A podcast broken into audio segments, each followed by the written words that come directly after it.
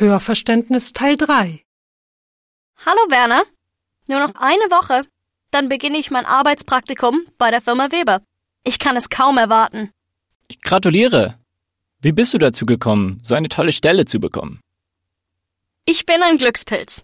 Ich habe von meiner Tante, die bei dieser Firma arbeitet, gehört, dass die Firma ein neues Programm anbieten wollte.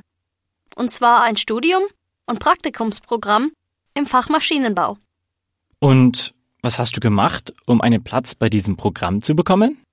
Ich bin sofort mit meinem Lebenslauf, meinen Noten vom Ende des zweiten Semesters an der Uni und einem Empfehlungsbrief von einem meiner Dozenten persönlich zum Sekretariat der Firma gegangen und habe sie der Sekretärin gegeben. Sie hat mir versprochen, alles weiterzugeben. Und? Erzähl weiter. Ja, das wollte ich, aber du hast mich unterbrochen. Du hast recht. Es tut mir leid. Aber deine Geschichte ist echt spannend. Du weißt doch schon, wie schwierig es geworden ist, einen Studium- und Praktikumsplatz von einer Firma zu bekommen. Sowas würde ich auch gerne machen. Vielleicht, ja.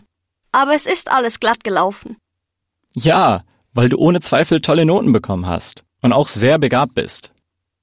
Das ist sehr nett von dir. So begabt bin ich doch nicht. Ich bin eher fleißig und bin neuen Möglichkeiten gegenüber aufgeschlossen. Und dann hast du ein Interview gemacht, oder? Ja, und auch ein paar Eignungstests. Aber das war okay. Ich gratuliere.